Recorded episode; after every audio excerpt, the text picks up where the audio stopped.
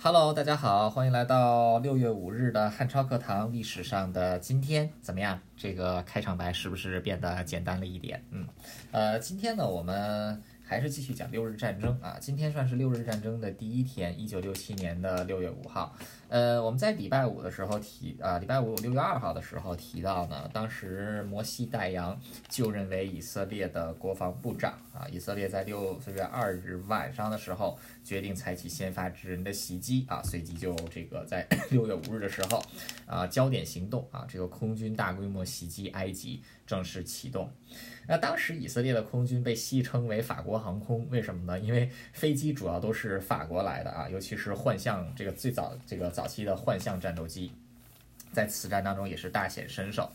那一般来说，选择进行空袭的话呢，通常都会选在清晨，呃，就是黎明的时候啊，太阳刚刚升起。但是以色列选择空袭埃及的时间却是非常奇特的，是在太阳升起之后，又过了两三个小时才来。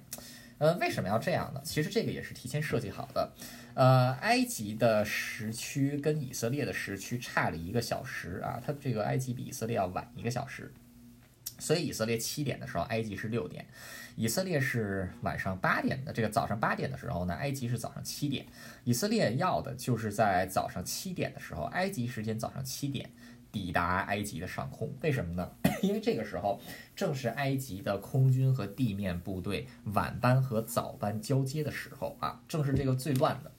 那这个我们在礼拜五的时候提到一百九十六架以色列的攻击型战斗机啊，基本上是全部加到啊，起飞之后呢，先飞向地中海，在埃及正北方的海域呢，突然折向南部来，这个分成多个批次。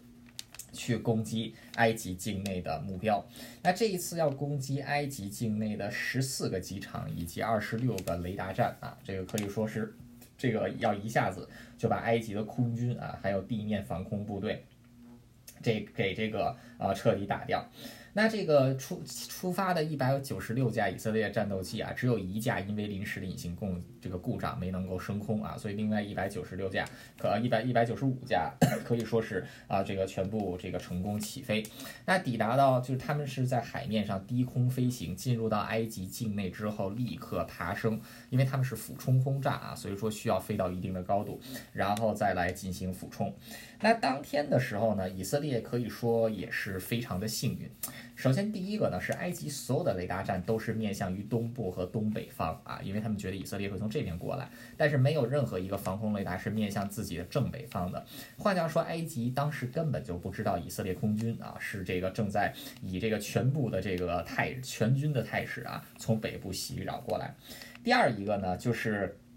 刚才提到的啊。就是刚才提到的这个，就是我们上一期提到的这个埃及的司令长官啊，这个阿梅尔，这个小废物阿梅尔，阿梅尔也是同样啊，在这一天六月五号决定去视察埃及空军的各个机场啊，所以他乘坐自己的这个 就是专机。啊，他乘坐自己的专机啊，要到各个机场来去视察。那因为担心这个自己人误射误射啊，因为他知道自己人的这个战斗力啊，实在是这个非常的堪忧啊，所以说他禁止这个啊地面的部队向空中的任何目标开火。呃，结果就是这个，当然以色列人不知道啊，他是这个这个当天要去视察。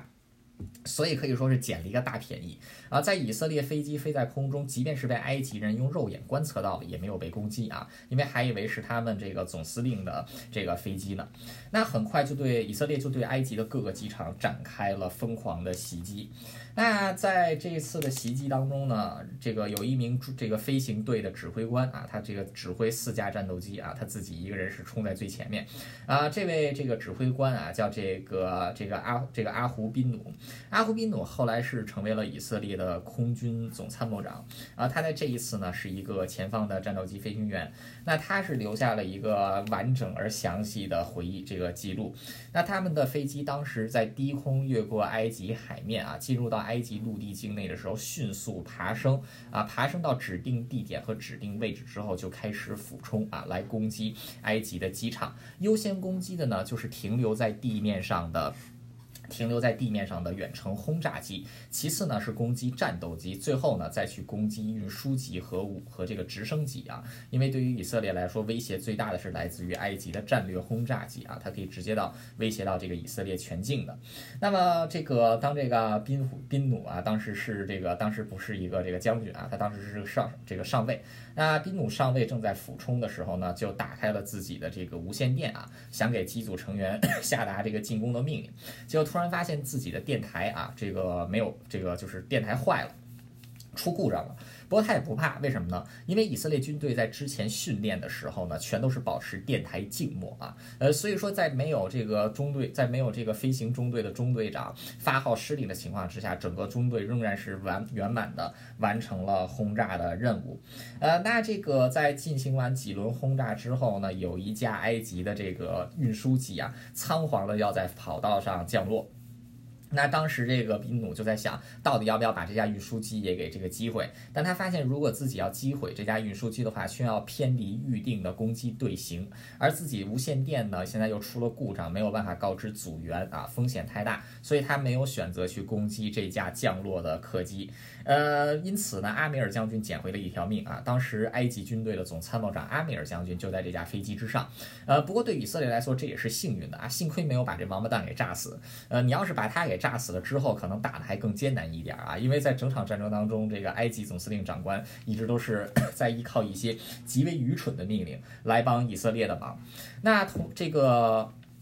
那这个宾努啊，算这个四人四个飞机带领的这个小队啊，呃，连续在地面上进行轰炸啊，在一个小时的空袭当中，四架以色列的战斗机摧毁了这个十六架埃及的地面这个飞机啊，这都是在地面上击毁的啊，然后同时还把机库、油库什么的全部给炸毁。那么同样的情景就发生在这个埃及的各个军用机场啊，以色列的这个空军可以说是如入无人之境啊，狂轰滥炸。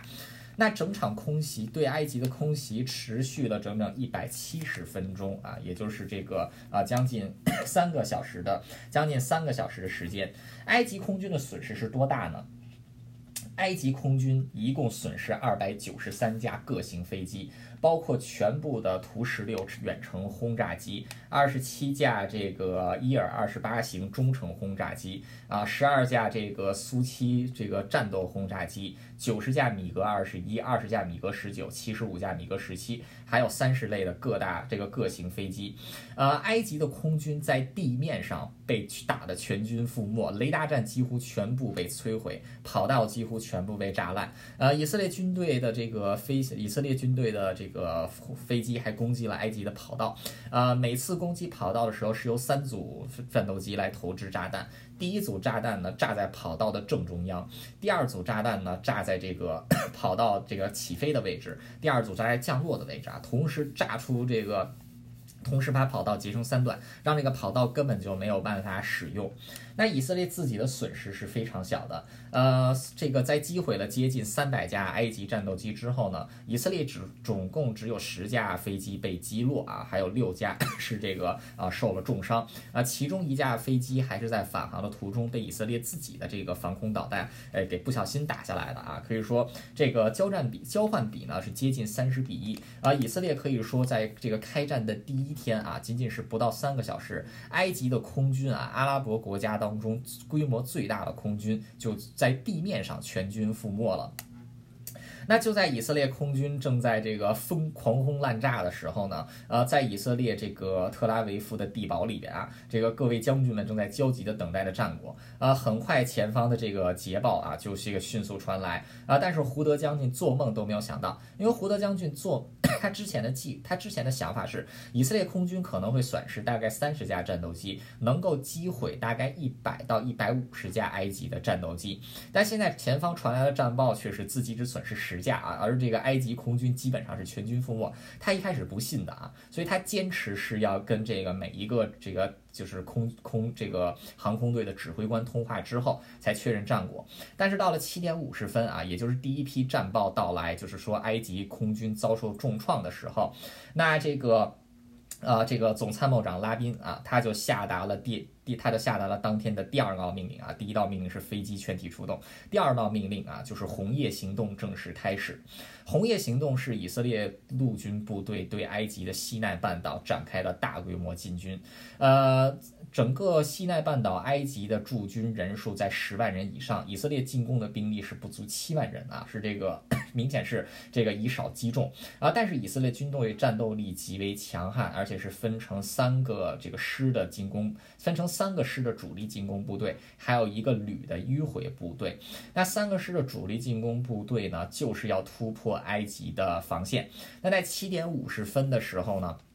以色列国防部啊，还有这个军队的总参谋部就正式下达了红叶行动的执行计划。那三个师的以色列陆军啊，就开始向着人数几乎是自己两倍的埃及陆军发动了进攻。那以色列的这一次在这个沙漠地带，完全就是采用的装甲突和这个机械化步兵协同突击的战术。那遇到一些这个埃及人拼死抵抗的地方呢，以色列军队只留下小股兵力与之周旋啊，更多的。主力装甲车部队是穿插到敌人的后方，抢占交通要道啊，将这个埃及军队分别分割包围。那在各个地方都与埃及军队爆发了混战啊，但是以色列的装甲部队却是成功绕过了一些据点啊。到了五 六月五日晚上的时候呢。这个啊，整个埃这个整个西奈半岛北部啊，就是东北部的防线，基本上已经是全线崩溃啊。尤其是到了下午的时候啊，以色列空军大概在中午的时候返航，完成了这个重新的装弹。下午的时候袭击了约旦和叙利亚啊，约旦的二十八个这个二十八架飞机啊，约旦空军的全部战斗机。被这个一被这个在二十五分钟之内给全部抹掉。呃，另外呢，就是这个叙利亚啊，在开战第一天啊，在地面上被击毁了七十五架飞机。啊，可以说开战的第一天，以色列就已经完全掌控了制空权。那尤其是到了六月五日下午的时候呢，以色列的陆军部队。就这个 以色列陆军部队就可以得到空军有力的支持，而埃及的而埃及的这一方啊，还包括阿拉伯国家，他们的空军是少之又少的啊，甚至无法与这个以色列的空军相抗衡啊，因为在地面上就已经被打得全军覆没了。那六月五日爆发的最大规模的战斗呢，是发生在六月五日的晚上，也就是这个沙龙将军啊所这个指挥的这个 以色列的一个装甲师来突破了埃及在。这个整个西南半岛。最坚固的一道防线啊，也就是这个阿布加利亚堡垒啊。阿布加利亚堡垒拥有将近五万人的这个埃及驻军啊，然后这个沙龙的进攻部队人数只有两万人啊，是妥妥的二打一啊。而且这个整个这个堡垒呢是分三道防线啊，都有这个火炮支援。那这个沙龙是定了一个可以说啊十分杰出的计划，首先是选择夜战啊，因为埃及军队极为不擅长这个夜战，而且在这个时候整个组织体系是。是处于崩坏的状态。那在以色列前方部队对三条防线发起进攻的时候呢，以色列的伞兵部队乘坐着直升机低空飞行，绕到了防线的后方啊，在这个埃及的炮兵部队没有察觉的情况之下，就把整个埃及炮兵部队 给这个消灭了。那接着又这个从后方打乱了整条堡垒啊，结果这个开战不到六个小时的时间，呃，被埃及人啊，埃及人在这里构筑了十二年。的这道钢铁防线就被以色列完整的撕碎了。那到了六月六日清晨啊，也就是六日战争第二天的时候，在整个西奈半岛。埃及的这个一半以上的这个战斗部队已经是处于崩溃的状态啊，几个师的建制已经完全被打乱啊，百分之五上百分之五十以上的部队不是在逃亡，就是已经被就地歼灭啊。以色列军队的推进可以说是十分的迅速啊，这个到了 六月，到了这个六月六日早上的时候呢，已经是完全伺候了埃及的防线。呃，那这个在这个西奈半岛爆发大战的时候呢，呃，约旦也在这个约旦河西岸啊和耶路撒冷发动了进攻。那之前以色列为了安抚约旦啊，或者说为了欺骗约旦，就跟约旦说，只要你不优先发动对以色列的进攻啊，以色列绝对不会这个武装攻击你。那结果到了这个当天上午的时候呢，约旦的雷达站报告。说有侦测，有这个雷达站有发现大批的这个战机啊，正从埃及的方向飞向以色列。约旦就打电话给埃及啊，问到底出了什么事儿。这个埃及这边当然知道是出了什么事儿啊，这个什么事儿呢？那是以色列返航的战斗机啊，我们的空军已经全军覆没了啊，那是敌人的空军啊。但是这个纳赛尔现在是这个王八吃了秤砣啊，铁了心了，要这个杠到底啊。他就跟这个约旦国王说啊，说那个以色列空军来袭击我们啊，被我们原地歼灭了啊！我们现在正在大规模的袭击以色列啊！然后这个约旦国王一听啊，那感情好啊，直接就在这个约旦，直接就下令啊，约旦的地面部队从这个耶路撒冷和约旦河西岸啊，开始向以色列的国土进攻。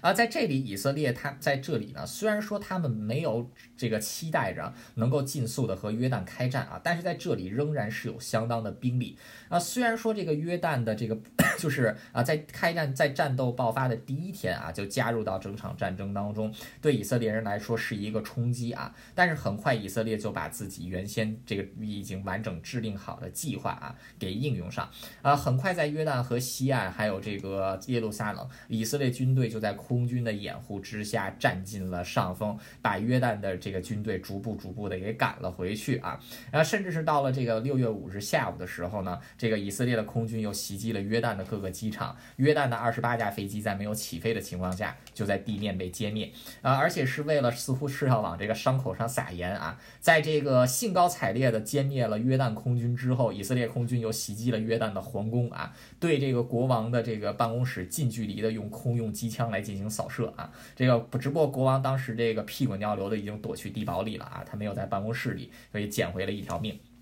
那这个啊，等于说。六日战争的第一天，其实整场战争的胜负就已经决定了。呃，可以说以色列人的这个焦点行动啊，就是大规模空军这个袭击空军啊，几几乎是以全部的兵力来袭击埃及啊，瘫痪埃及的空军和防空力量。呃，这是一个巨大的赌注啊。这个如果说这个计划成功的话，以色列就能得以这个生存啊，能够打赢这场战争。假如说这个计策失败的话，那以色列只能成为任人宰割的羔羊啊。不过，正是因为经过长时间周密的计划以及训练啊，以色列的这个赌注终于是赌对了。啊，一九六七年的六月五号啊，以色列同时执行了焦点行动、红叶行动啊，以及对于啊约旦河西岸还有这个耶路撒冷的铁锤行动啊，三个行动都是以全胜啊而这个告终。到了六月六日早上的时候，以色列军队已经逼近耶路撒冷的老城区，约旦河西岸已经被个占进占了一半，西奈。半岛的埃及防线已经是完全崩溃。